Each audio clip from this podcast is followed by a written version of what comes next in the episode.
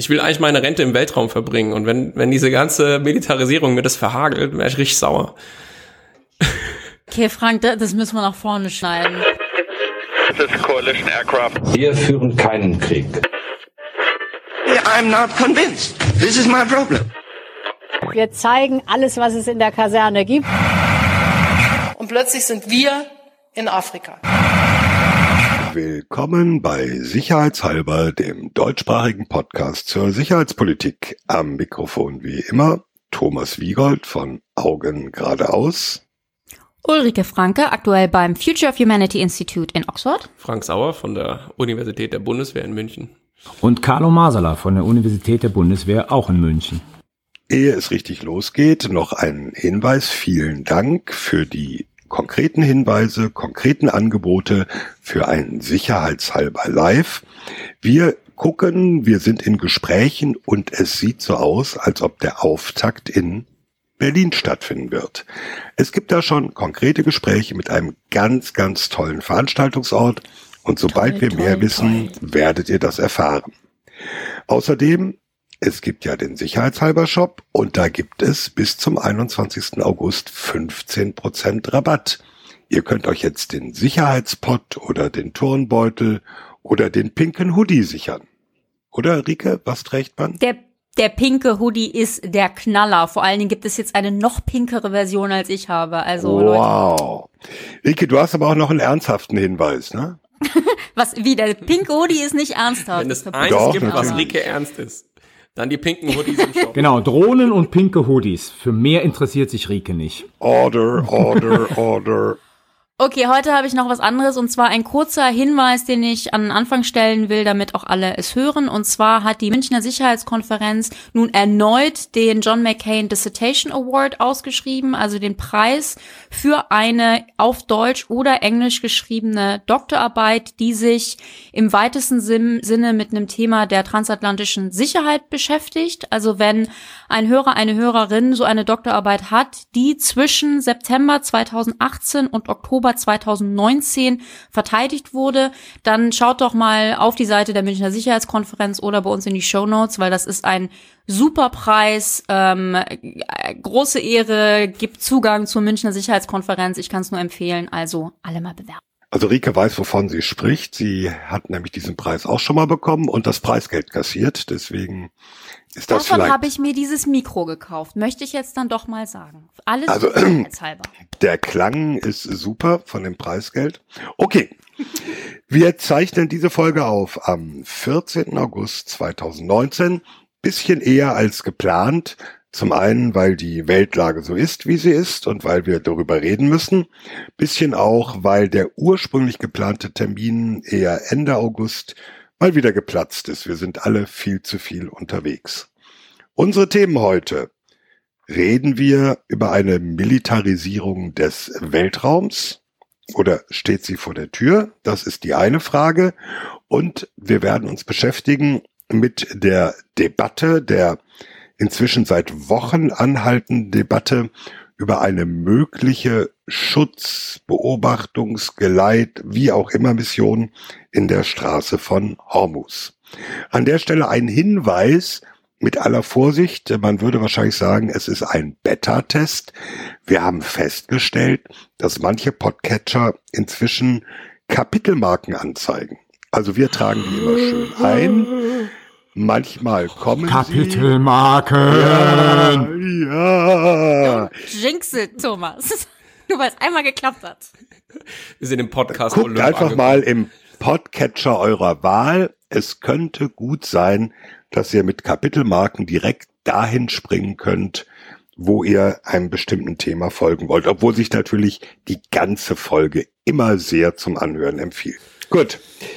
Der Weltraum unendliche Weiten. Oh. lame, lame. Also, to boldly go where no man has gone before. Und das gilt jetzt anscheinend auch für Waffen und Militär. Rike, der Ausgangspunkt ist eigentlich das französische neue Weltraumkommando. Das hatte ja Macron am Vorabend des Nationalfeiertags am 13. Juli angekündigt. Und nu? Genau, also ich würde gar nicht mal unbedingt die Franzosen als Ausgangspunkt nehmen, ähm, würden sie auch selber nicht sagen, weil die Franzosen sagen eigentlich, wir reagieren auf Veränderungen, die sich derzeit im Weltraum abspielen und äh, deswegen müssen wir da quasi ein Weltraumkommando gründen. Ähm, fangen wir mal anders an. Also alle wollen derzeit in den Weltraum beziehungsweise haben neue Fähigkeiten im Weltraum. Und es gibt da so eine gewisse gegenseitige Beeinflussung. Ähm, wir haben jetzt die Situation, dass einige Länder in der Lage sind, Satelliten vom Boden aus abzuschießen. Ähm, China, Russland, jetzt scheinbar auch Indien. Das ist so der erste Baustein. Und ähm, unter anderem darauf hat, haben die USA reagiert mit der Ankündigung von Präsident Trump, eine Space Force zu gründen. Ähm, das war auch nach Trumps Aussage zuerst mal eigentlich eher ein Scherz. Ähm, und dann ist da jetzt aber dann doch Wahrheit draus geworden. Nee, das ist kein Witz. Also er hat selber gesagt, so eigentlich meinte ich das nicht so richtig Eigentlich ernst. wie die ganze Präsidentschaft. US-Außenpolitik 2019.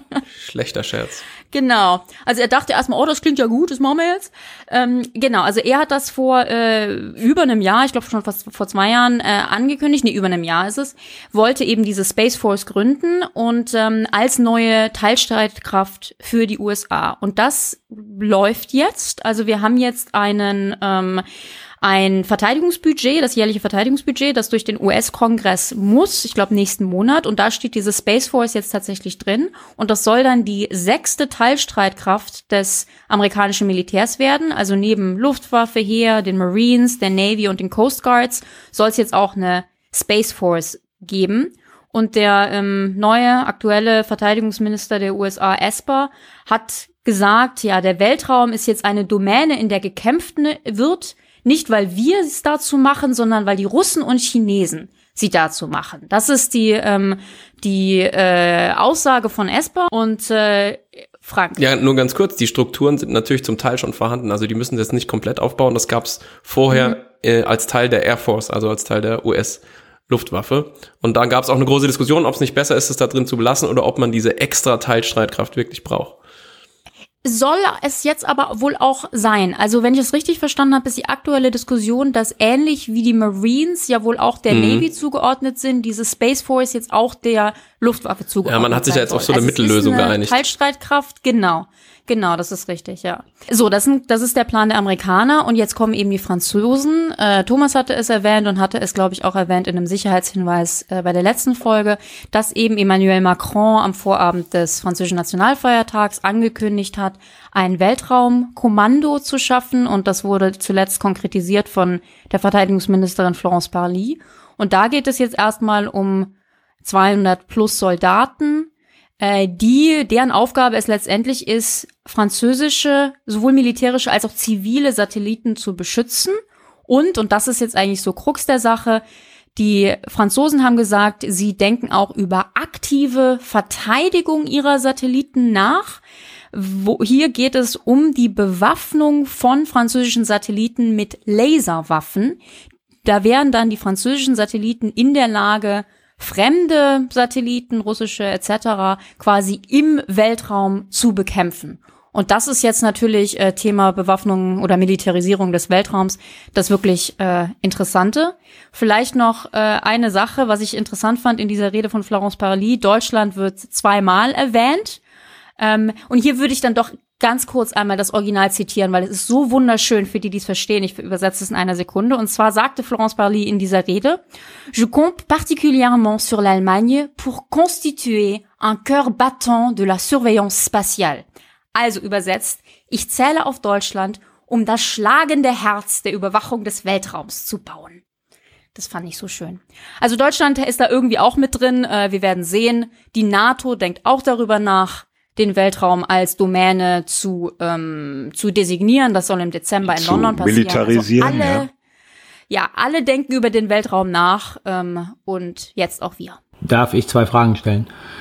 Das eine ist, äh, diese chinesischen und äh, indischen Kapazitäten zum Satellitenabschuss im Weltraum sind ja schon ein paar Jahre alt, also die erfolgreichen Tests. Deswegen verstehe ich nicht so ganz, warum das jetzt so einen Zug bekommt in den letzten zwei Jahren. Der indische Test war im März. Der Nee, der, es gab aber schon mal äh, vor zwei Jahren einen indischen Test. da gab es äh, sozusagen die Inder, die getestet haben und die Chinesen mit Antisatellitenwaffen und beide sehr erfolgreich äh, dann gemeldet haben, dass sie äh, Satelliten abgeschossen haben. Der So. chinesische Test war 2007 und der indische erste Test überhaupt war im März diesen Jahres. Bin Gut. ich mir 99 Prozent Dann hat sich das, äh, ich, okay, müssen wir nochmal nachprüfen. Aber dann die zweite Frage ist, wie verhält sich denn das Ganze zum Weltraumvertrag? Ja, das, dazu könnte ich was sagen, ja. Please. Im Moment, ehe du das sagst, Frank, müssen wir noch einen Hinweis. Diese äh, Tests der, der, der Chinesen, auch der Inder, sind ja Abschuss von Satelliten mit Raketen von der Erde aus. Und was Parli jetzt angesprochen hat, ist ja was anderes. Da geht es nicht darum, dass jemand von der Erde aus Satelliten abschießt, sondern dass sozusagen Killer-Satelliten andere Satelliten bedrohen und die abgewehrt werden sollen. Das sind also zwei etwas unterschiedliche Dinge.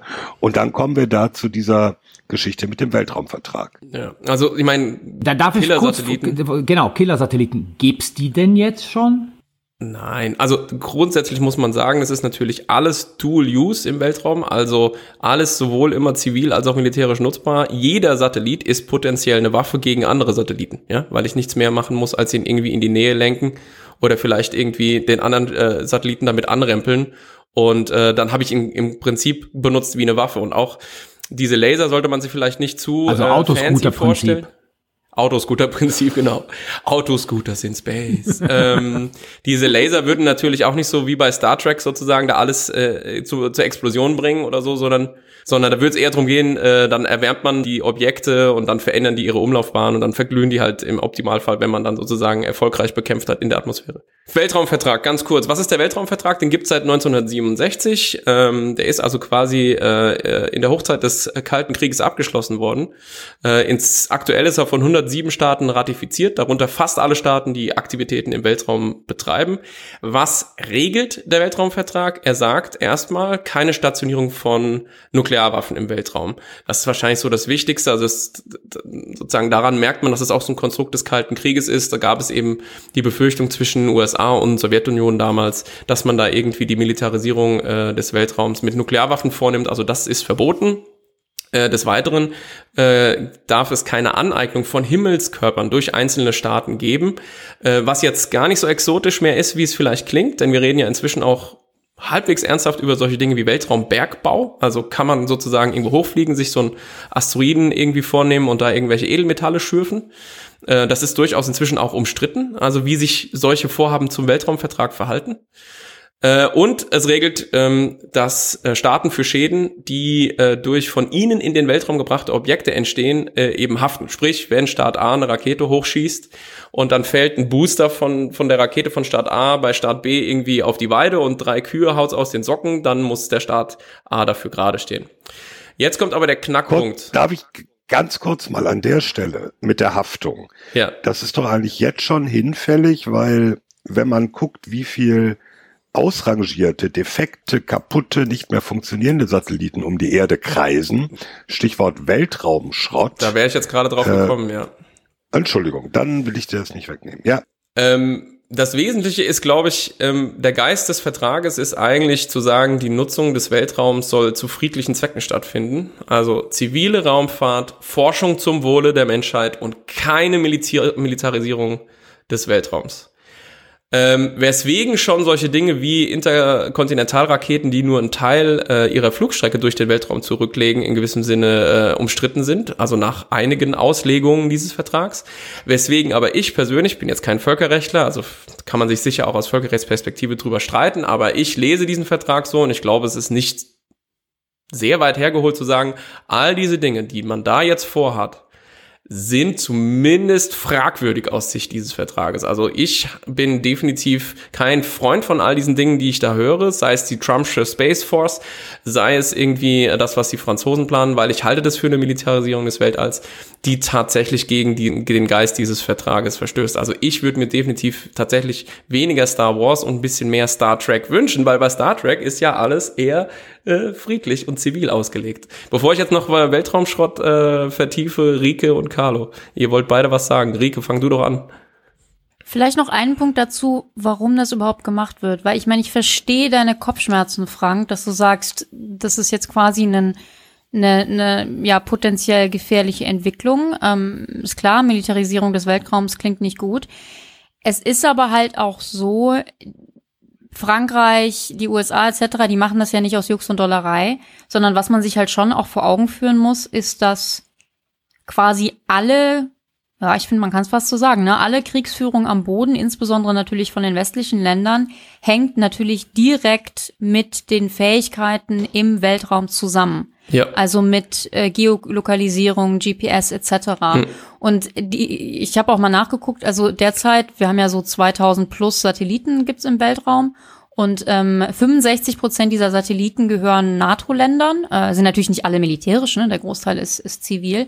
Aber die große Sorge ist natürlich, dass mit diesen Fähigkeiten, Satelliten abzuschießen, ähm, den, den Streitkräften auf dem Boden quasi jegliche Fähigkeiten genommen werden. Ähm, insofern, ja, also es ist nicht, es ist nicht eine Militarisierung um Militarisierungswillen, sondern eben diese Sorge, dass äh, so Fähigkeiten ausgeschaltet werden. Und es ist ja auch äh, kein Wunder, also für alle Hörer, die ähm, äh, Peter Singers Ghost Fleet gelesen haben, dieser fiktionale dieses fiktionale Buch über einen Krieg zwischen den USA und äh, China in naher Zukunft, das fängt eben auch damit an, dass China amerikanische Satelliten vom Himmel holt. Also das soll jetzt quasi nicht entschuldigen, aber so ein bisschen erklären, warum wir über über den Weltraum äh, über den Weltraum reden, warum das. So ich will zwei ergänzende Informationen dazu geben.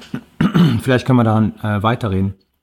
Also das eine ist natürlich auch, ähm, also wir haben bei Metis dazu ein Papier geschrieben, das irgendwann demnächst mal äh, veröffentlicht wird. Ähm, zum einen ist es natürlich auch so, dass äh, bei der Frage Weltraum nun plötzlich auch private Akteure eine größere Rolle spielen werden, weil die Privatisierung sozusagen im Weltraum ja massiv um sich greift, also private Satelliten und so weiter und so fort. Und dann ist die Frage zukünftig, wie spielen Staaten und private Firmen da oben überhaupt zusammen? Und das Zweite, worauf man einfach hinweisen muss, da oben ist, ich glaube, Frank hat das schon erwähnt, da oben ist so viel Schrott, mhm. dass allein der Schrott eine Gefahr für die Satelliten und für die zukünftigen Satelliten darstellt. Also es geht nun nicht mal so sehr natürlich um dieses Szenario mit irgendwelchen Waffen oder wie Frank es gerade eben erklärt hat, mache ich einen Satellit bewusst platt, sondern der Satellit kann schon dadurch platt gemacht werden, dass der einfach äh, das Schrott auf ihn drauf liegt, weil äh, Debris, also Weltraumschrott, stellt das sagen die meisten, die, die sich damit beschäftigen, eigentlich die größte äh, Sicherheitsherausforderung da oben äh, für alle sowohl privaten als auch staatlichen Satelliten da. Also wenn ich das vielleicht noch vertiefen darf, das ist äh, alles genau richtig. Ähm, dieser Test der Inder im März war weniger problematisch aus der Perspektive heraus, dass der, dass der Orbit ähm, des Satelliten und der danach entstehenden Trümmerwolke so war, dass relativ große Teile dieser Trümmerwolke dann in die Atmosphäre eingetreten sind und verglüht sind. Also der Schrott ist weitestgehend weg. Aber der chinesische Test von 2007 ist bis heute äh, ein massives Problem und ein Drittel aller für die internationale Raumstation gefährlichen Objekte stammen immer noch von diesem Test, der zwölf Jahre her ist. Die internationale Raumstation, ne, hier Alexander Gerst und so, ähm, muss regelmäßig Schrottteilen im Weltall ausweichen, die unter anderem eben auch durch solche äh, äh, Antisatelliten-Waffentests entstanden sind. Und da muss ich halt wirklich sagen, das braucht doch kein Mensch. Und ähm, warum ist dieser Schrott so gefährlich? Na, warum ist dieser Schrott so gefährlich? Da muss man sich also nicht vorstellen, dass da irgendwelche gigantischen, irgendwie alte, alte Geschirrspüler oder so. da reicht, da reicht da quasi schon eine kleine Schraube oder sogar noch kleiner, also Teile, die nur wenige Millimeter ja, groß sind, die haben so viel Geschwindigkeit, dass die kinetische Energie, die sie dann sozusagen auf die Raumstation oder auf einen Satelliten übertragen, äh, eben enorm ist. Ähm, und ja, es gibt diesen sogenannten Kessler-Effekt, ähm, ähm, der eben sagt, was passieren könnte unter Umständen, wenn es richtig schlecht läuft, ist, dass vielleicht infolge eines solchen weiteren Satelliten, Antisatellitenwaffentests so eine Kaskade entsteht im Orbit, mhm. äh, so dass ganz, ganz viel äh, sozusagen Teile plötzlich beginnen ineinander zu krachen und immer mehr neuen Schrott erzeugen. Und wenn man wissen will, wie das aussieht, ja, würde ich einfach sagen, Gravity gucken mit mit George Clooney und Sandra Bullock. Und dann hat man halt genau. gesehen, und das ist dann ein Problem für uns alle als Menschheit, weil dann ist es vorbei mit äh, irgendwie ziviler Nutzung, dann haben wir alle kein GPS mehr, dann gibt's keinen Elon Musk mehr mit SpaceX und auch keinen Jeff Bezos mit Blue Origin und keinen Weltraumtourismus und es gibt auch keinen Weltraumbergbau mehr, ja. Es gibt keine Telefonate ja. in die USA mehr. Ja, Und um im Bild zu bleiben, das ist dann nicht mehr Autoscooter in Space, sondern Massenkarambolage. Exakt. Ja, also Autoscooter. Bleibt weiterhin Autoscooter. So wie du das Ja, Moment. praktizierst. Richtiger Rummel. Und, und, Ja. und dann behalten wir noch im Hinterkopf, dass es ja Pläne gibt, ein dichtes Netz von X Satelliten hochzuschießen, die überall auf der Welt Internetversorgung sicherstellen. SpaceX hat die erste Charge dieser Satelliten ja schon gestartet vor sechs oder acht Wochen. Und sozusagen perspektivisch wird SpaceX dann auch ein Telekommunikationsdienstleister. Und perspektivisch ist es eben so, dass wenn dieses Netz funktioniert und dicht genug ist, du Netzabdeckung auf jedem Ort des Planeten hast, ohne dass wir irgendwo noch Funkmasten hinstellen. Will sagen, der Weltraum ist eine ganz fantastische Sache, wenn wir ihn zum Wohle der Menschheit friedlich nutzen. Ja, und deswegen habe ich ein Problem. Aber jetzt, jetzt sage ich mal, Frank, nice, aber der Zug scheint ja dann wohl abgefahren zu sein. Oder gibt es Bemühungen, den Weltraumvertrag irgendwie anzupassen ähm, an die neuesten Entwicklungen, beziehungsweise gibt es Parallelbemühungen, über den Weltraumvertrag zu verhandeln, angesichts der Tatsache, dass jetzt, äh, ich sag jetzt mal, Run, ins, äh, Run to Space ist? Die Frage kannst du dir wahrscheinlich fast selber beantworten. Ja, genau. Wir ich wollte leben- dich wir nur leben ja vorführen. Wir leben ja im, äh, im sogenannten, der Begriff ist von mir geprägt, äh, Rüstungskontrollwinter. Äh, der es ist nur der Begriff, er hat äh, noch kein Buch dazu geschrieben. You heard it here first. Genau, nächstes Buch. Also natürlich gibt's da äh, wenig bis keine Initiativen. Das Problem ist trotzdem allen klar. Ich will auch noch mal ganz kurz aus äh, militärischer Perspektive sagen, das ist jetzt tot ernst gemeint. Es gibt auch sehr viel andere, also es gibt auch sehr viele Ideen und Bestrebungen, diese Fähigkeiten äh, mit anderen Plattformen abzudecken. Sprich, Rike, Ja. also Drohnen ist das eine, also sehr Genau das, Pseudosatelliten. Exakt, Sehr ja. hochfliegende Drohnen, ja. Pseudosatelliten sind also sehr hochfliegende, über lange Zeit äh, fliegende Drohnen, also diese High-Altitude, Long-Endurance-Drohnen, die dann eben zum Beispiel... Oh, Vorsicht, der, der Begriff ist belegt für Global Hawk und andere Aufklärungsdrohnen. Also es sind ja noch höhere als Global Hawk und Okay, Triton. ich, okay, ich, I stand corrected, ähm, also sozusagen Hail Plus, die nächste Begriffsschöpfung. Super Hail. Super Hail. die fliegen Hail. dann, fliegen also sehr hoch und die könnten dann eben beispielsweise diese Kommunikationskanäle äh, Kanäle zur Verfügung stellen, Aufklärung zur Verfügung stellen. So bestimmte Dinge, die man heute mit Satelliten macht, könnte man mit solchen Plattformen abbilden. Oder auch, man höre, man staune, Luftschiffe und Ballone und solche Dinge. Also Dinge, die sich innerhalb der Erdatmosphäre bewegen. Äh, Was in den USA schon seit geraumer Zeit eben zumindest probehalber gemacht wird, weil man seit seit Jahren eigentlich schon erkannt hat, dass diese Satellitenfähigkeit, auf die man sich stützt, auch eine unglaubliche Achillesferse ist. Ja, vielleicht kleine Anekdote: Die Marine, äh, also die US Navy, bildet inzwischen ihre äh, Kadetten äh, wieder am Sextanten aus, damit sie nicht Ja. sich zu sehr aufs GPS-Signal Was, was die deutsche Marine nie aufgegeben hat. Genau.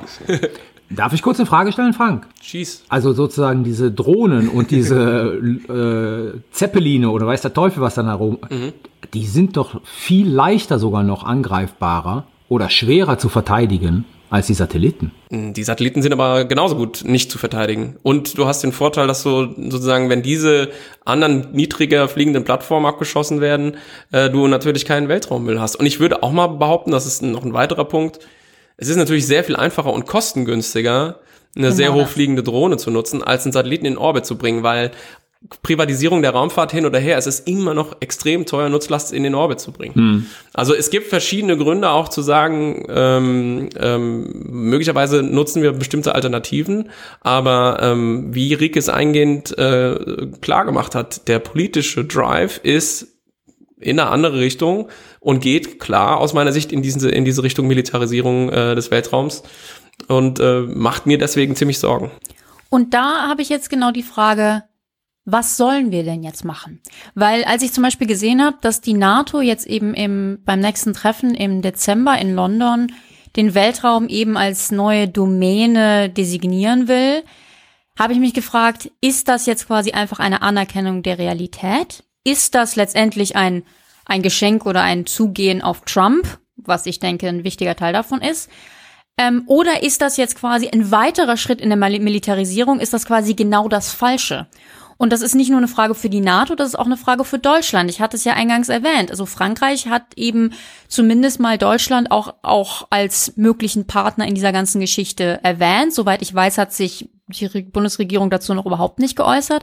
Aber was machen wir denn jetzt? Also wenn es doch so ist, dass eben der Weltraum letztendlich so dass das Rückgrat unserer Verteidigungsfähigkeiten ist und es diese Gefahren gibt, ist es in, sollen wir jetzt sagen, oh nein, Militarisierung des Weltraums ist, so, ist, ist so schlecht, dass da machen wir jetzt nicht mit? Oder müssen wir nicht eher sagen, naja, wir müssen uns diesen, diesen Tatsachen beugen und eben ähm, Fähigkeiten aufbauen? Also ich finde das extrem schwierig. Thomas, wolltest du was sagen? Ich, ich wollte nur sagen, ja, ähm, mit der Reaktion auf Pali und so weiter.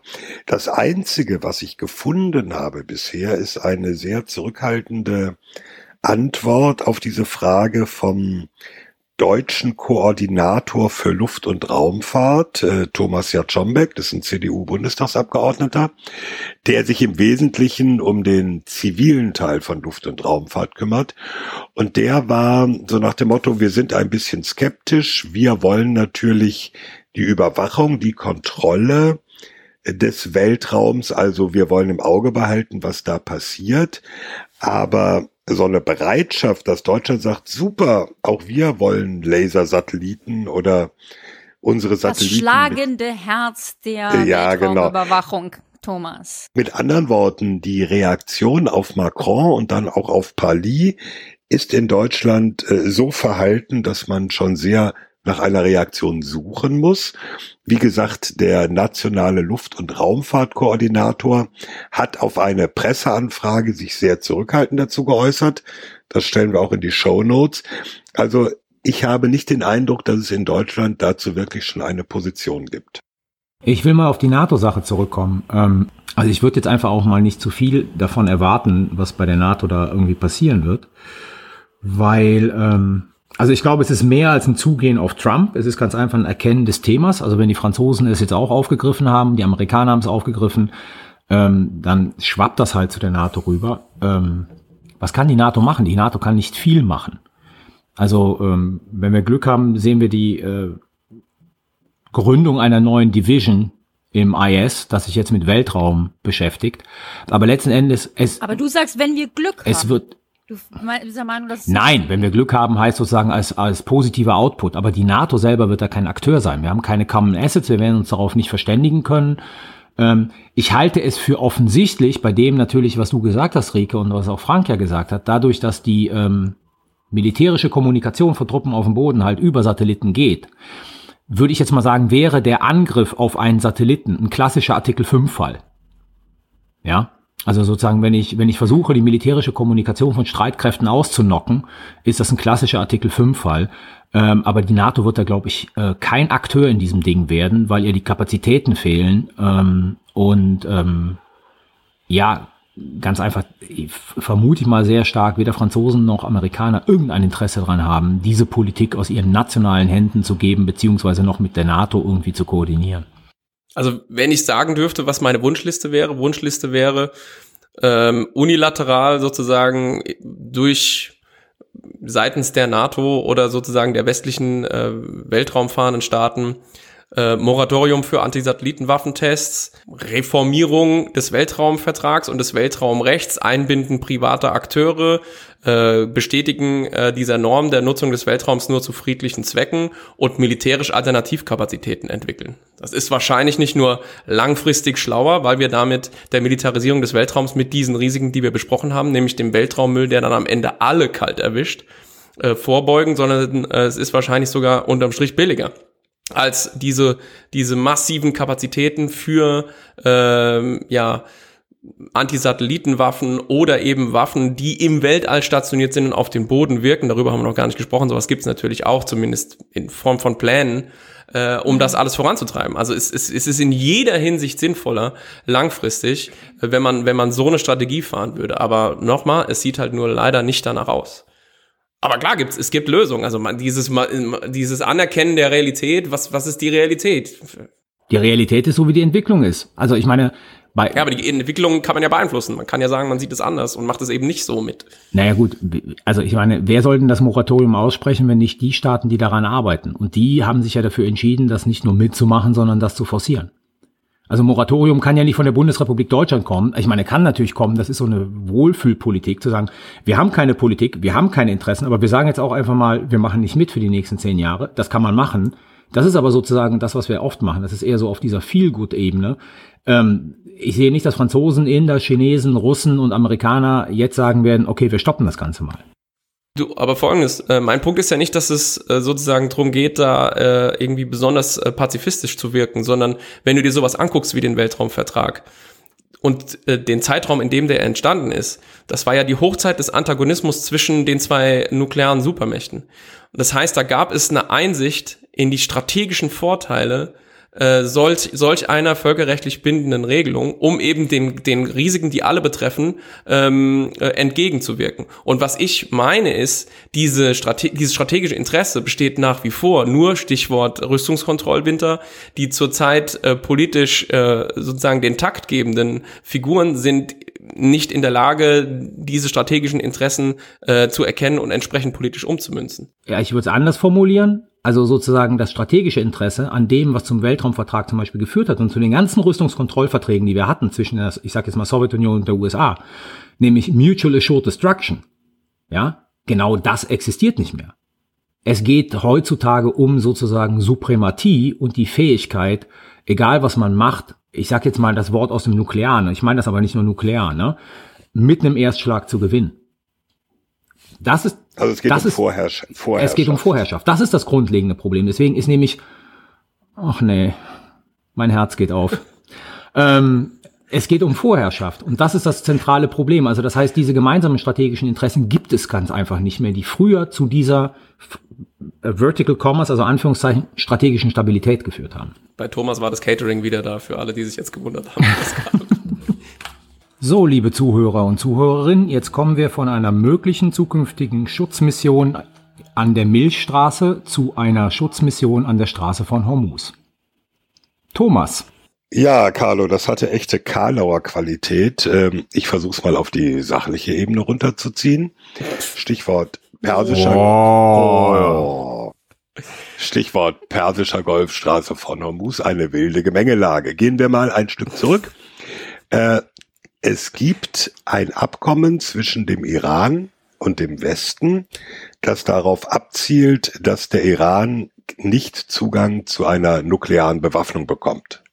Aus diesem Abkommen sind die USA ausgestiegen, äh, haben einseitig erklärt, gilt für uns nicht mehr, äh, glauben wir ohnehin nicht und haben stattdessen die Politik eines maximalen Drucks auf den Iran äh, begonnen und auch fortgeführt. So, parallel dazu ist das ganz praktische Problem für die Weltwirtschaft, dass durch den Persischen Golf und vor allem durch die Straße von Hormuz ein Großteil der Lieferungen des arabischen Öls für den Rest der Welt läuft und faktisch kontrolliert oder könnte kontrollieren der Iran diese Meerenge, wo die ganzen Tanker vorbeifahren.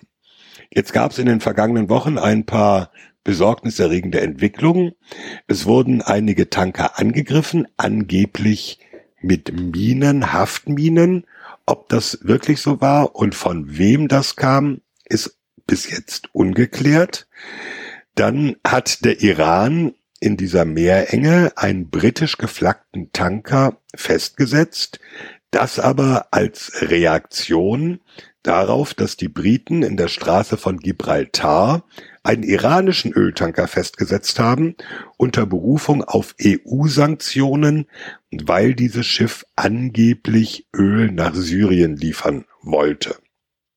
Vor diesem Hintergrund gibt jetzt die Debatte über eine, wenn nicht mehrere militärische maritime Schutzmissionen in dieser Region. Die USA haben bereits vor einigen Wochen angekündigt, sie versuchen eine internationale Koalition zusammenzustellen, die mit Kriegsschiffen Tanker in dieser Meerenge schützt. Dann gab es den Vorschlag aus Großbritannien, eine europäisch geführte Mission zu machen. Die Details sind unklar. Andererseits, wenige Tage nach der Ankündigung wechselte die Regierung in London und die nunmehr von Boris Johnson geführte Regierung hat gesagt, wir machen das als Teil der US-Mission.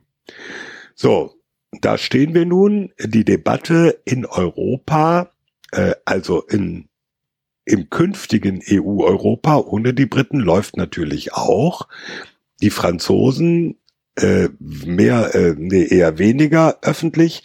In Deutschland eine öffentliche politische Debatte sollte könnte und dürfte sich Deutschland mit Kriegsschiffen, also mit der deutschen Marine, daran beteiligen. Und das ist im Moment so die Gemengelage und eigentlich weiß keiner so richtig, was passiert und worauf es hinausläuft. Carlo hat mit paar anderen Leuten ein Papier dazu geschrieben. Und wenn ich das richtig sehe, Carlo, seid ihr da die Kriegstreiber klar Kriegsschiffe in die Straße von Hormuz. Ja, absolut. Also das Papier dient natürlich dazu, die Eskalation herbeizuführen. Nein, Quatsch. Ausgangspunkt dieses Papiers, das ich mit Christian Mölling und Torben Schütz äh, von der DGP geschrieben habe, ähm, war halt die deutsche Diskussion, die ähm, letzten Endes in die Richtung geht momentan, wir brauchen eine europäische Mission. Wir fragen uns natürlich, warum brauchen wir eine europäische Mission? um jetzt kommt der Ausgangspunkt, die ähm, eine mögliche Behinderung der freien äh, Schifffahrt, der freien Seefahrt an der Straße von Hormuz äh, betrifft natürlich auch die Bundesrepublik Deutschland. Also durch die Straße von Hormuz gehen, glaube ich, 25 Prozent äh, der weltweiten Erdöltransporte. Und einiges davon geht auch in die Bundesrepublik Deutschland. Die Bundesrepublik Deutschland hat in ihrem Weißbuch 2016 und dann auch nochmal in der KDB ähm, sehr deutlich der gemacht. Konzeption der Bundeswehr. Konzeption der Bundeswehr, haben wir ja öfters drüber schon mal geredet, äh, sehr deutlich gemacht, dass äh, die freie Schifffahrt äh, eine der höchsten Prioritäten äh, deutscher Sicherheits- und Verteidigungspolitik ist. Und die ist jetzt offensichtlich da unten bedroht. Ähm, Deutschland wird sich nicht an der amerikanisch geführten Mission äh, beteiligen, wenn diese zustande kommen sollte, ähm, hofft aber insgeheim, dass äh, dort die freie Schifffahrt auch weiterhin möglich ist. Und das war für uns der Ausgangspunkt zu sagen, ähm, also wenn die deutsche Debatte jetzt in Richtung, man muss was Europäisches machen, ich sage jetzt mal Stichwort Norbert Röttgen, der das ja vehement einfordert, äh, man muss das Euro der Vorsitzende des Auswärtigen Ausschusses im Genau. Bundestag. dann lohnt es sich doch mal zu schauen, ob Europa überhaupt dazu in der Lage wäre. Und das war der Ausgangspunkt dieses Papiers, dass wir geguckt haben und schauen wollten, weil wir kennen ja auch die Diskussionen, die in der deutschen Presse sind über sozusagen äh, die Handlungsunfähigkeit der deutschen Marine und dass selbst wenn Deutschland da was machen wollte, die Marine überhaupt nicht in der Lage sei, was zu tun.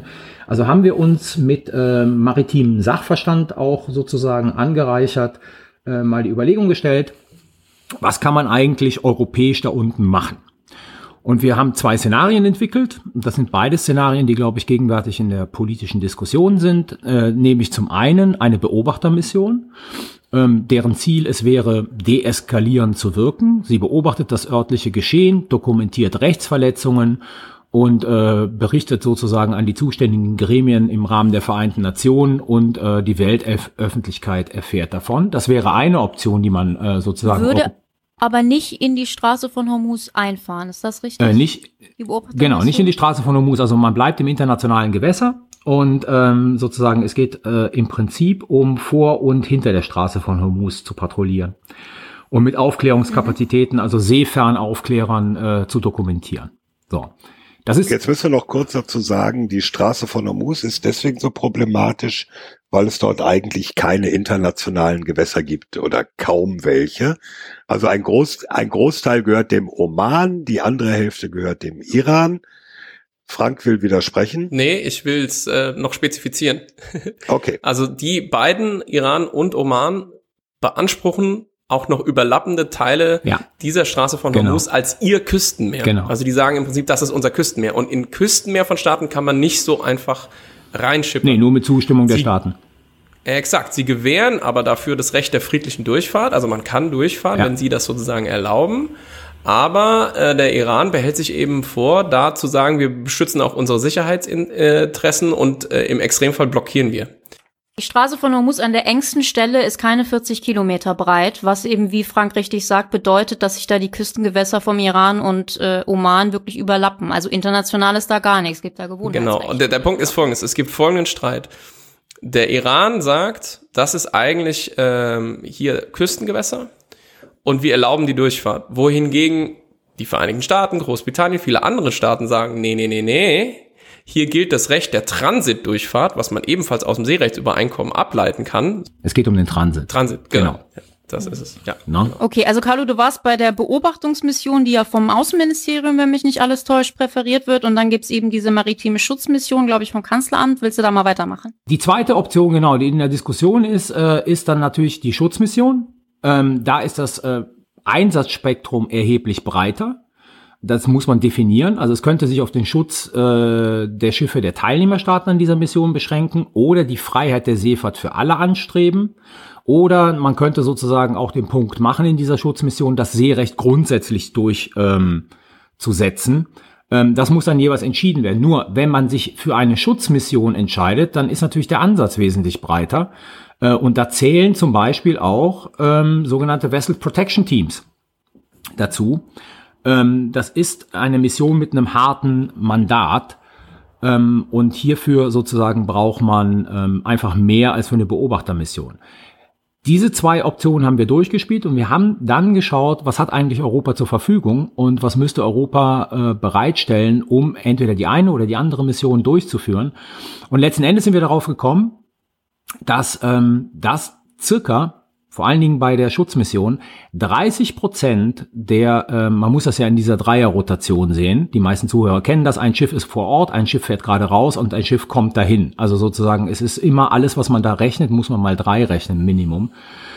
Ähm, und es würde ungefähr 30 Prozent der maritimen Kapazitäten ähm, der europäischen Staaten binden. Wir haben in dieser ganzen Geschichte, Thomas hat schon darauf hingewiesen, Großbritannien nicht mit reingerechnet. Wir empfehlen zwar, dass Großbritannien aus symbolischen Gründen gefragt werden sollte, zumindest ein Schiff, ähm, eine Korvette oder eine Fregatte zur Verfügung zu stellen, aber letzten Endes können wir die maritimen Kapazitäten Großbritanniens da nicht berücksichtigen.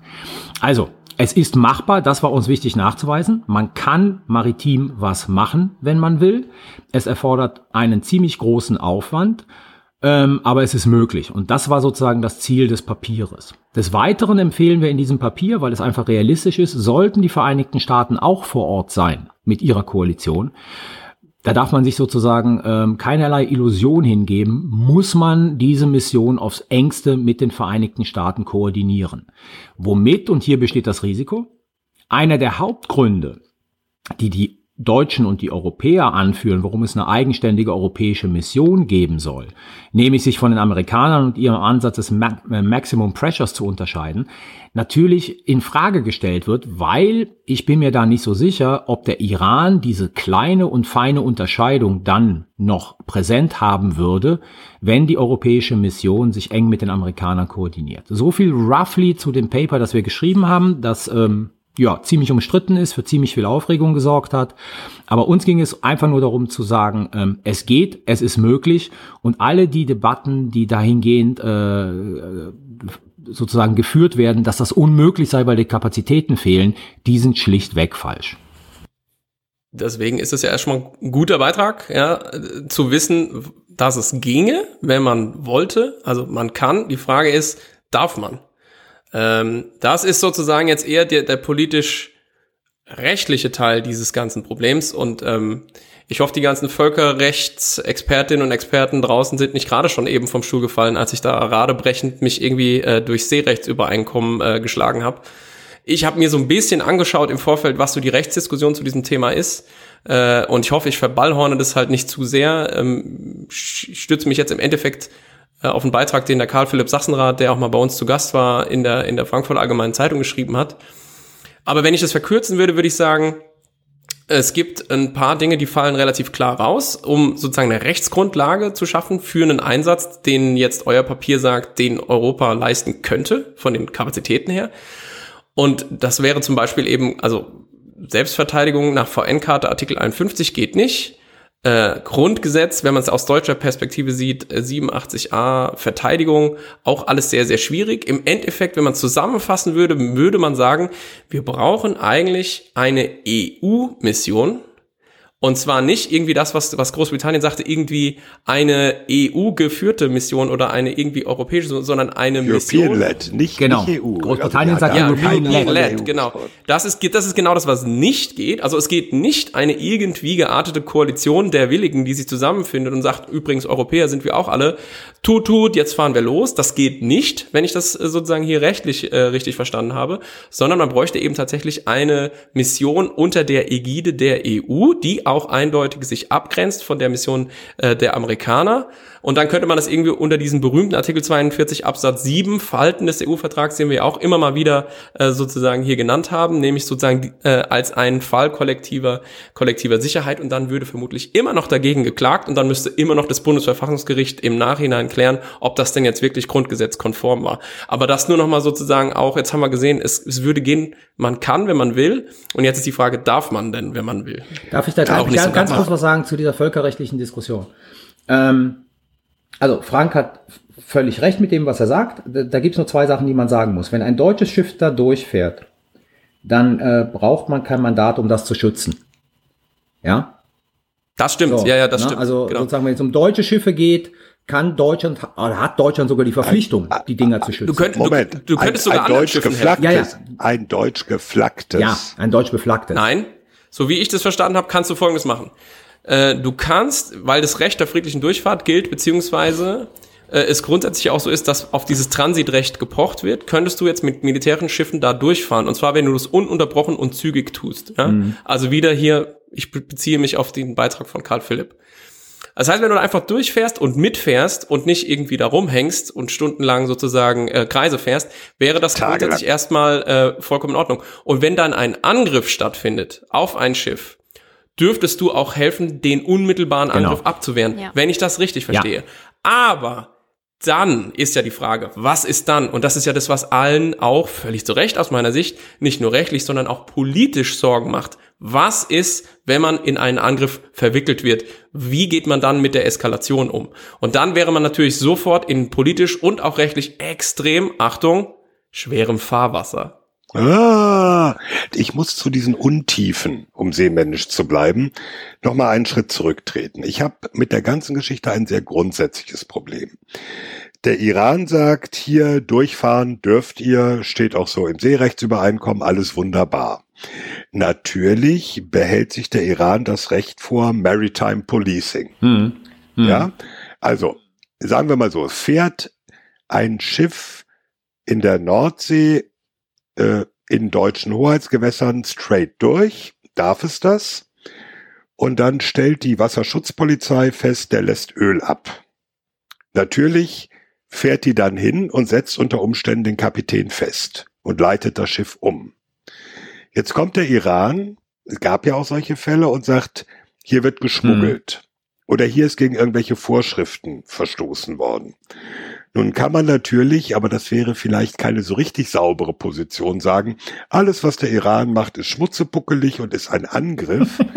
aber äh, jetzt, jetzt aber mal, mal ernsthaft, wie will man das denn abgrenzen, wo der Iran sein legitimes Recht auf Maritime Policing wahrnimmt und wo ist es ein Angriff? Thomas, du machst auf einen einfach einen wichtigen und richtigen Punkt aufmerksam. Die Situation da unten ist fucking complicated. So, da, das ist ganz einfach der Punkt. Es ist sozusagen keine Schwarz-Weiß-Situation. Es gibt legitime Rechte, die, die der Iran hat. Es gibt Vermutungen, dass er diese legitimen Rechte missbraucht. Es gibt sozusagen diese ganzen Kisten, die wir vor drei Wochen oder sowas erlebt haben, mit sozusagen dem, dem Anschlag auf äh, Schiffe, von denen wir nicht wissen, wer sie gemacht hat. Ähm, es ist keine einfache Situation da unten. Der Punkt ist aber folgender. Nee. Ähm, was ist die Alternative? Nichts tun, dem Iran carte blanche zu geben oder sozusagen den Kräften carte blanche zu geben, die vor drei Wochen da diese Anschläge gemacht haben auf die, auf die Tanker, ähm, weil es halt so kompliziert ist, oder zu versuchen sozusagen eine, eine Politik zu definieren, und das, damit meine ich jetzt den maritimen Teil, nicht den diplomatischen Teil, ja, der zumindestens dafür sorgt, dass gewisse Rechte, die man hat, auch gegebenenfalls geschützt werden.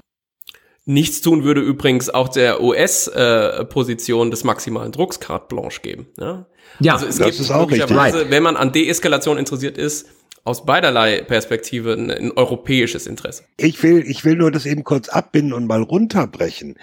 In der, in der praktischen, auch militärischen Option das endet doch irgendwann bei der Frage, welche Rules of Engagement hat Absolut. der Kommandant einer deutschen Fregatte, die da durchfährt. Absolut.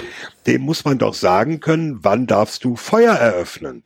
Und da finde ich auch diese Idee mit den Vessel Protection Teams, die ihr reingebracht habt, Carlo, die halte ich für hochbrisant. Klar. Äh, diese Vessel Protection Teams, die gab's ja oder die sind entwickelt worden zum Schutz vor Piraterie vor Somalia.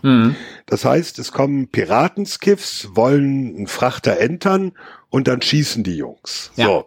Das kannst du mit somalischen Piraten machen. Kommt ein iranischer Hubschrauber angeflogen, was dann? Sollen die dann drauf schießen? Ähm, ge- ge- gegebenenfalls ja. Der Punkt ist ja folgender. Du gehst davon aus, und das würde ich halt erstmal bezweifeln, dass es sozusagen eine automatische Eskalationsspirale gibt.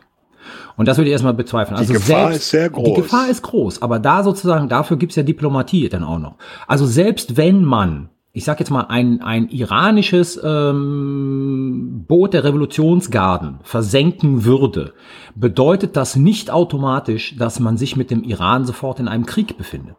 Ohne diese Vessel Protection Teams Iran aber anders sehen. ja, aber du hast die Eskalationskontrolle, haben beide Seiten in der Hand. Ähm, wenn du sozusagen d- das vermeiden willst, dann kannst du nichts machen. Das ist jetzt wieder der Punkt. Dann kannst du nichts machen. Dann überlässt du es den Amerikanern. Ähm, und ich sag mal so, die große Gefahr bei der amerikanischen Mission, und deswegen finde ich ja sozusagen bei all dem, was man da macht da unten, äh, braucht man klare Rules of Engagement auch zusammen mit den Amerikanern. Die große Gefahr bei den Amerikanern ist, die versenken nicht das Boot der Revolutionsgarden, sondern die bombardieren gleich das Marine-Headquarter. Das ist das große Problem. Ja, dann hast du das nämlich mit der Eskalationskontrolle kaum noch in der Hand.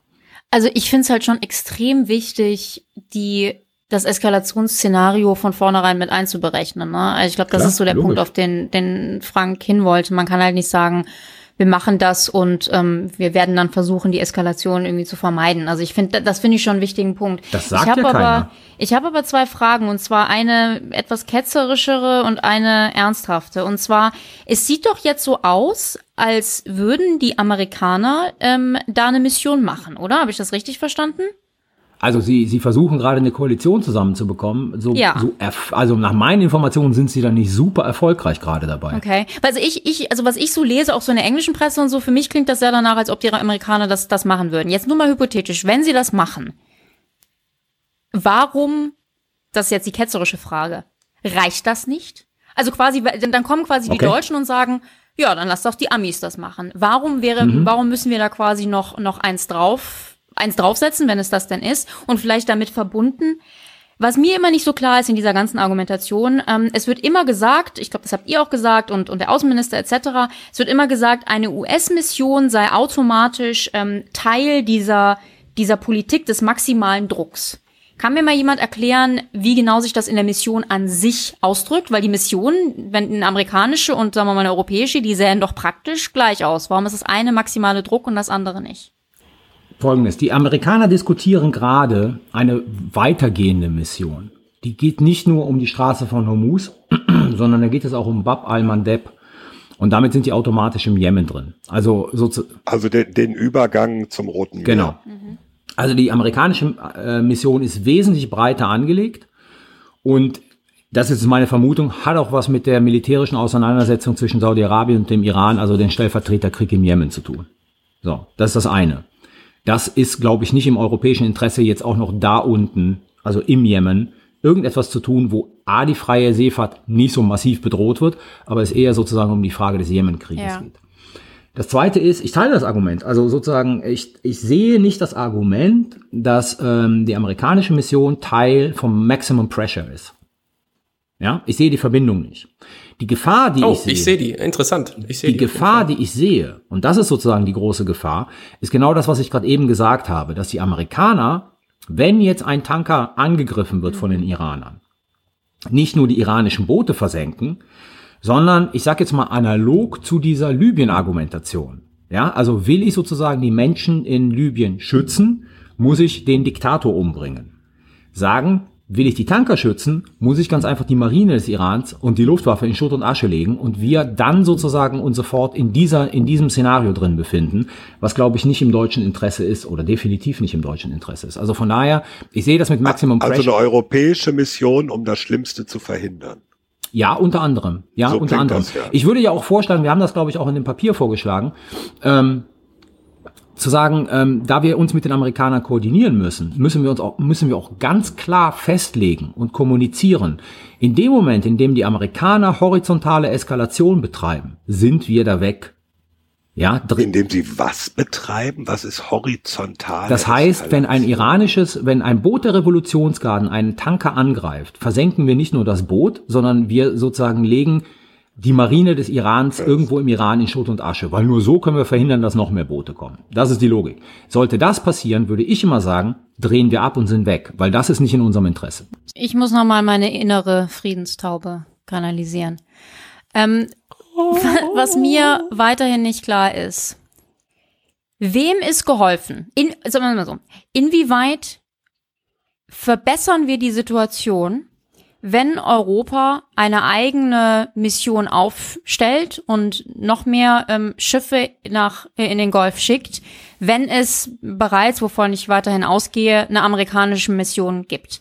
Also inwieweit ich ich verstehe unsere Interessenslage, ich verstehe, was du sagst, Carlo. Ich frage mich nur, macht es Sinn für Europa, 30 Prozent seiner ähm, Marine, Streitkräfte, Boote etc. zu binden und in eine Region zu schicken, in der sowieso schon wahrscheinlich zu viele Kriegsschiffe unterwegs sind. By the way, die Briten haben schon zwei ähm, unten, die da einen Zerstörer und eine, Fregatte, die da unterwegs sind.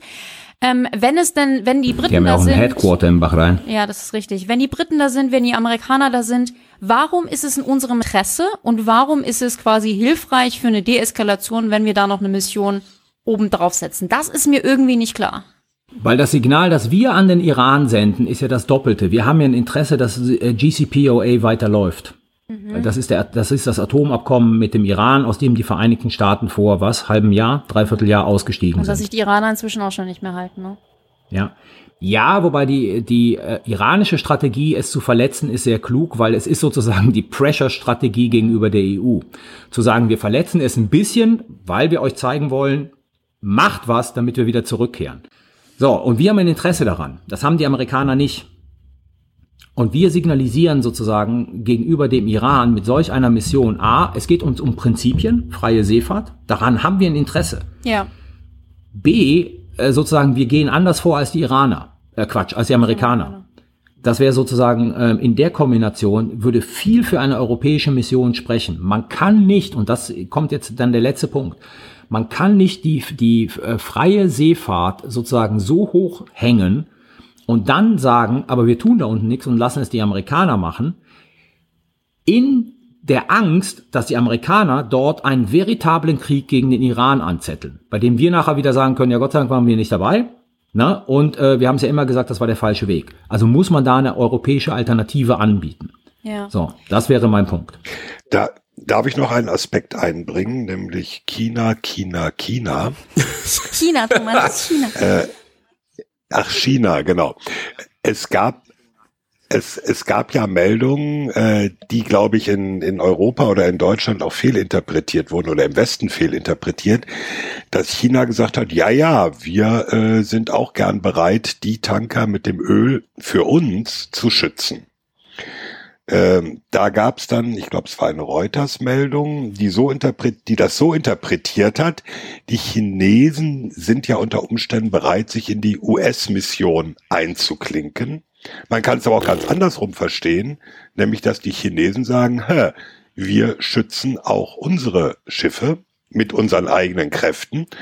Und dann stelle ich mir die Frage, wenn dann ein chinesisches Kriegsschiff Geleitschutz fährt für Tanker mit einem Öl für China und die USA, die ja auch mit den Chinesen gewisse Probleme haben, zurzeit sagen, ha, dieses Öl kommt aus Iran und verletzt damit die Sanktionen, die wir gegen den Iran erlassen haben. Oh boy. Was, was haben wir dann für eine Situation? Dann haben wir die Kacke am Dampfen, wenn ich das mal so sagen darf. Ähm, das werden die Amerikaner aber dann deshalb genau nicht machen. Ich habe äh, vor zwei Wochen irgendwo mal geschrieben, und das meinte ich damals ganz ernst, wenn ich irgendwo in Peking sitzen würde oder in Moskau, wäre das Erste, was ich machen würde, ich würde mich genau da reinbegeben, in Absprache mit dem Iran, weil der würde mir die Erlaubnis geben und sagen, ich garantiere die Freiheit der Seefahrt. Und damit sind die Amerikaner nämlich komplett draußen aus dieser Region. Und interessanterweise geht das mit den Chinesen so ein bisschen in die Richtung. Die Amerikaner werden da keine Konfrontation riskieren, meine Vermutung. Und die Russen versuchen gerade auf der UN-Ebene mal wieder so die alte Idee eines äh, Systems kollektiver Sicherheit äh, im, im Persischen Golf zu ventilieren äh, und haben das jetzt sozusagen auf der Ebene des Sicherheitsrates vorgelegt. Also genau dieser Punkt passiert jetzt nämlich wäre die sauberste Lösung, muss man sagen, ne? Sicherheitsrat. Ja, Moment. Die Russen ja nicht nur auf der Ebene des Sicherheitsrats. Ein iranischer Marinekommandeur war vor zwei Wochen oder so bei der Flottenparade in St. Petersburg und danach hat er dann der iranischen Nachrichtenagentur erzählt, ohne sehr spezifisch zu werden, wir haben mit den Russen Seemanöver im Persischen Golf verabredet. Also die beiden Spieler stehen auch bereit. Genau, und wenn die beiden Spieler da reingehen, sozusagen hat der Rest das Nachsehen. Muss man ganz einfach sagen. Und ich finde das einfach nur folgerichtig, dass die beiden genauso reagieren, wie sie jetzt reagieren. Weil damit ja, haben, sie, dann, haben sie ihren Fuß so. im Persischen Golf, also ihren Fußabdruck erhöht. Ja, und den Amerikanern sowie den Europäern eine massive Klatsche gegeben, was ihre eigene Handlungsfähigkeit anbelangt. So, das kann doch kommen, ne? Das, äh, ich, ich schließe es nicht aus. Ich finde es sozusagen sehr realistisch und sehr logisch. Und die Prozesse in beiden Staaten sind einfach schneller, äh, um solche Sachen zu initiieren und dann auch umzusetzen. Ähm, ich habe zwei größere äh, Punkte oder Beobachtungen, die es vielleicht noch wert sind zu erwähnen. Und zwar zuerst, was ich interessant finde, also um jetzt mal so ein bisschen rauszuzoomen, was ich interessant finde in dieser ganzen Diskussion, ist, dass mir scheint, dass Europa oder vielleicht sogar der Westen, aber vor allen Dingen Europa gerade sieht, dass wenn es hart auf hart kommt, Europas Reichtum zum gewissen Teil auf tönernen Füßen gebaut ist. Also ich meine, ihr habt, ihr habt zwar gesagt, wir könnten diese eine Mission jetzt machen, aber grundsätzlich muss man schon sagen, ähm, Europa kann eigentlich seine wirtschaftlichen Interessen in der Welt kaum verteidigen, wenn es das wollte. Also wir könnten nicht unsere Handelsschiffe etc. auf der Welt ähm, äh, begleiten. Ähm, das ist einfach sowas, was ich, was ich, naja, mal so ein bisschen flaggen will. Also die westlichen Marinen sind ja wirklich sehr stark geschrumpft in den letzten Jahren, insbesondere auch die britische, was den Briten jetzt gerade sehr klar wird. Und ähm, es ist schon so eine Frage, wer verteidigt eigentlich die Seewege, wenn es denn dazu kommen soll. Ähm, das würde ich gerne mal betonen. Und einen zweiten Punkt, das fand ich höchst interessant. Und zwar, wenn ich mir so die Debatte in den deutschen Medien angeguckt habe, ich hatte den Eindruck, dass die Nichtbeteiligung Deutschlands an jeglichen Missionen inzwischen ganz, ganz stark anti-amerikanisch ähm, formuliert und argumentiert wird. Also da ging es gerade bei, bei vielen Politikern gar nicht mehr um die Sache, sollten wir, könnten wir etc., sondern nicht mit den Amerikanern unter Trump. Und das hat auch ähm, Konstanze Stelzenmüller. Nein, du musst es, du musst es noch anders, du musst es noch anders formulieren. Rolf Mützenich bei der äh, sozusagen Regierungserklärung von Annegret Kramp-Karrenbauer hat gesagt, keine Kooperation mit einem Rassisten. Ja. Genau, genau. Also wir haben, wir haben inzwischen wirklich so eine Situation. Ähm, äh, Konstanze Stelzenmüller hat das in der FT auch so geschrieben. So auch die, auch die letzten Transatlantiker in Berlin sind jetzt dagegen, ähm, mit den USA diese oder sogar halt eine Mission zu machen. Und das finde ich einfach eine interessante und ähm, ja beunruhigende Entwicklung, ähm, die es meiner Meinung nach auch lohnt, nochmal hier quasi zu unterstreichen. Dann fass doch mal zusammen, Rike. Ja, äh, zwei äh, große Themen. Und zwar im ersten Thema ging es ja um den Weltraum und da haben wir eigentlich vor allen Dingen unsere Sorge um die Militarisierung des Weltraums zum Ausdruck gebracht. Und äh, hier ja ist die Sorge, dass sich quasi die ganze Geschichte von Autoscooter in Massenkarambolage äh, verwandelt und daher unsere Empfehlung, so weit wie es geht, den Ball flach halten und äh, in dieser Geschichte sehr, sehr vorsichtig vorgehen. Ähm, nicht so unähnlich eigentlich der Empfehlung, äh, was die Straße von Hormuz angeht. Also ähm, da ist es eine wirklich sehr, sehr schwierige Gemengelage und wir haben unser Bestes getan, allein schon die verschiedenen Möglichkeiten aufzudröseln. Hier würden wir wirklich sehr empfehlen, ähm, die verschiedenen Studien, die wir auch angesprochen haben, zu lesen, die wir alle in die Show Notes packen. Äh, grundsätzlich scheint es sinnvoll, die europäische Handlungsfähigkeit in solchen Fragen grundsätzlich äh, zu stärken. Aber ja, also es bleibt spannend, da wird sich noch einiges tun und ich könnte mir vorstellen, dass wenn diese Missionen one way or another ähm, entschieden werden, dass wir da vielleicht auch nochmal drüber reden. Wir werden mit Sicherheit nochmal drüber reden. Vielen Dank, Rike. Damit sind wir schon beim Sicherheitshinweis. Sicherheitshinweis. Ja, mein Sicherheitshinweis, ein Thema, was äh, interessanterweise in der öffentlichen Wahrnehmung vergangene Woche ziemlich untergegangen ist. Die Bundeswehr bzw. das Verteidigungsministerium hat eine neue Strategie der Reserve äh, entwickelt. Wir erinnern uns zu Zeiten des Kalten Krieges, als es noch die Wehrpflicht gab, bestand die Bundeswehr aus rund 500.000 Soldaten im Frieden und im Verteidigungsfall wäre sie auf mehr als das Doppelte angewachsen, weil nämlich alle, die mal Wehrdienst geleistet haben, als Reservisten dann eingezogen worden wären. Das Ganze wurde dann ziemlich gestoppt äh, und beendet mit Aussetzung der Wehrpflicht. Und dann ist die Bundeswehr ziemlich schlampig mit denen umgegangen, die bei ihr ausgeschieden sind, also Zeitsoldaten vor allem, aber auch freiwillig Wehrdienstleistende. Die äh, haben dann halt ihre Ausrüstung und die Uniform abgegeben und dann waren sie weg und tschüss. Und Reservist war eigentlich nur, wer von sich aus sehr engagiert sich drum bemüht hat, als Reservist auch beordert zu werden und dann auch Reserveübungen oder im Auslandseinsatz als Reservist tätig zu werden. Das will die Bundeswehr vor dem Hintergrund der aktuellen, nicht ganz spannungsfreien Weltlage ändern. Künftig sollen alle Soldaten, die aus der Bundeswehr ausscheiden, für sechs Jahre als Reservisten beordert werden. Das ist dann die sogenannte Grundbeorderung. Das heißt, die sind vorgesehen, die sind eingeplant, die können dann äh, Wehrübung heißt es nicht mehr, das heißt jetzt Reservistendienst äh, leisten und äh, im Normalfall im Frieden auf freiwilliger Basis. Wenn es zu einem Spannungsfall oder Verteidigungsfall kommen sollte, könnten sie einberufen werden. Das Entscheidende ist aber, dass die Strukturen wieder aufgebaut werden sollen, Reservisten heranzuziehen. Das Ganze ist noch sehr im Planungsstadium, weil auch die ganzen Strukturen dafür ja abgebaut wurden. Es gibt ja zum Beispiel keine Kreiswehrersatzämter mehr, die das organisieren können. Diese Konzeption will Annegret Kamp-Karrenbauer, die Verteidigungsministerin, am 18. Oktober öffentlich vorstellen. Und dann gucken wir mal, wie das praktisch umgesetzt wird. Frank. Ja, viele Hörerinnen und Hörer werden das mitbekommen haben, denn gestern äh, hat es in den Medien ähm, relativ viel Niederschlag gefunden. Es gab eine Explosion äh, vor einigen Tagen am 8. August in Russland auf der Nenoxa Marinebasis. Und das staatliche Atomenergieunternehmen äh, Russlands, Rosatom, hat bestätigt, dass dabei drei Mitarbeiter verletzt wurden und fünf ums Leben gekommen sind. Äh, es wurden auch kurzzeitig erhöhte Strahlungswerte gemessen und gestern ähm, also am 13. August wurde ein nahegelegenes Dorf, wie es hieß, in einer Routinemaßnahme evakuiert.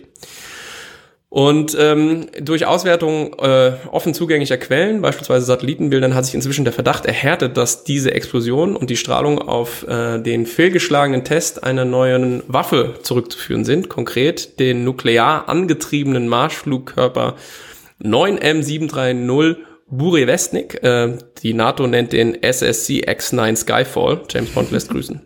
Und der gehört zu, diesen, zu dieser berühmt-berüchtigten Palette neuer Waffensysteme, die Wladimir Putin im März 2018 angekündigt hatte. Darunter auch die Hypersonic Glide Vehicles, über die wir ja in Episode 12 schon mal gesprochen hatten. So, und was ist es, dieser nukleare Marschflugkörper? Der wird mit einem Ramjet betrieben. Ramjet heißt, das Ding bewegt sich sehr schnell, Luft strömt vorne mit hoher Geschwindigkeit ein, wird dann zusätzlich erhitzt und nach hinten ausgestoßen zwecks Vortrieb. Und die Energiequelle für das Erhitzen der Luft ist in diesem Fall radioaktiv. Ja, vereinfacht gesagt, Skyfall ist ein potenziell tagelang durch die Erdatmosphäre fliegender Kernreaktor. Und Klingt damit wohl eine der dümmsten möglichen Ideen aller Zeiten. Ja, äh, die USA hatten ähnliche Ideen in den äh, 50er und 60er und haben das dann äh, beerdigt. Projekt Pluto hieß das, wenn das mal nachschlagen will. Also, wenn es, wonach es aussieht, tatsächlich diese neue Waffe war, deren Test das Leben dieser fünf Rosatom-Techniker gekostet hat und möglicherweise auch die Gesundheit vieler weitere Personen da gefährdet hat, dann sind diese Menschen wohl die ersten Opfer eines äh, irregeleiteten neuen nuklearen Rüstungswettlaufs, der, wie ich finde, dringend bald mal am Verhandlungstisch eingehegt werden muss. Aber Stichwort Rüstungskontrollwinter sieht ja zurzeit schlecht aus, was das angeht. Hm. Ja, äh, mein Sicherheitshinweis passt gut zu unserem zweiten Thema, denn wir bleiben auf dem Wasser und es passt gut zu dem, was Frank gesagt hat, weil auch bei mir geht's um Russland. Und zwar möchte ich hinweisen auf die russische Übung Ocean Shield 2019, die äh, letzte Woche auf der Ostsee stattgefunden hat. Äh, die Kieler Nachrichten und natürlich auch Augen geradeaus ähm, haben über die Übung berichtet. Ansonsten war es aber eigentlich kein großes Thema in den deutschen Medien. Und das trotz der Tatsache, dass die Russen hier durchaus was aufgefahren haben.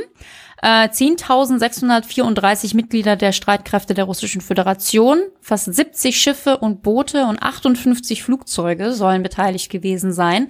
Darunter zum Beispiel auch ein Atom-U-Boot und neue mit Marschflugkörper bestückte Korvetten.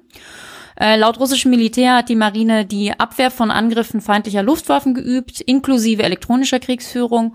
Und äh, ebenso wurde anscheinend die Landung an Küsten mit Landungsschiffen geübt. Und das Ganze spielte sich zum Teil ganz schön nah an Deutschland und Dänemark ab. Also mehrere Verbände liefen an Rügen und äh, Fehmarn vorbei und Kriegsschiffe kreuzten vor der Kieler Bucht. Natürlich hatte sowohl die deutsche Marine als auch die Dänen und die Schweden da ein Auge drauf. Ähm, und vielleicht noch zuletzt, diese Ocean Shield Übungen haben offensichtlich auch einen ganz schönen Bereich abgedeckt, denn äh, die amerikanischen Streitkräfte haben berichtet, dass sie in dem Zusammenhang auch zwei russische Flugzeuge über dem Beringmeer gesehen und mit amerikanischen Flugzeugen begleitet haben, also in der Region zwischen Alaska und den USA. Und äh, ja, dass derartige Übungen, also in so einem Ausmaß und so nah an Deutschland auch stattfinden, denke ich, ist nicht unbedingt allen Deutschen klar. Und deswegen mein Sicherheitshinweis für diese Woche. Mein Sicherheitshinweis ähm, ist jetzt erst in der letzten Woche bekannt geworden, liegt aber schon etwas länger zurück, und zwar im Jahr 2017 und hat möglicherweise auch mit Russland zu tun. Man weiß es nicht. Und zwar geht es da um die Tatsache, dass angeblich, und ich sage das mit aller Vorsicht, weil sozusagen es nur von einer Quelle stammt, dass angeblich im Jahr 2017 die Partner der niederländischen Piloten, die im Rahmen von Enhanced Forward Presence im Baltikum sind, Nee, Baltic Air Policing, Entschuldigung. Baltic Air Policing, Entschuldigung, also die Partner der niederländischen Piloten, die äh, bei Baltic Air Policing äh, tätig sind, telefonisch ähm, eingeschüchtert wurden und bedroht wurden. Ähm, wie gesagt, man weiß nicht sozusagen, ob es passiert ist, man weiß nicht, wer es gemacht hat. Das Interessante ist aber, dass wenn es so passiert ist, was sich durchaus ja äh, vorstellen lässt, dass, glaube ich, so ein Teil einer größeren Strategie hybrider Kriegsführung ist, die sozusagen sich auch an der Heimatfront bei denen, bei den Partnern halt von Soldaten und Soldatinnen, die zu Hause sind, äh, auch noch austobt, um diese einzuschüchtern. Deshalb mein Sicherheitshinweis auf solche Formen ähm, der hybriden Kriegsführung sollte man ein Auge werfen. Dankeschön, das war der Sicherheitshinweis. Sicherheitshinweis. Und damit sind wir am Ende von Folge 16. Sicherheitshalber kann man überall hören und abonnieren, wo es Podcasts gibt.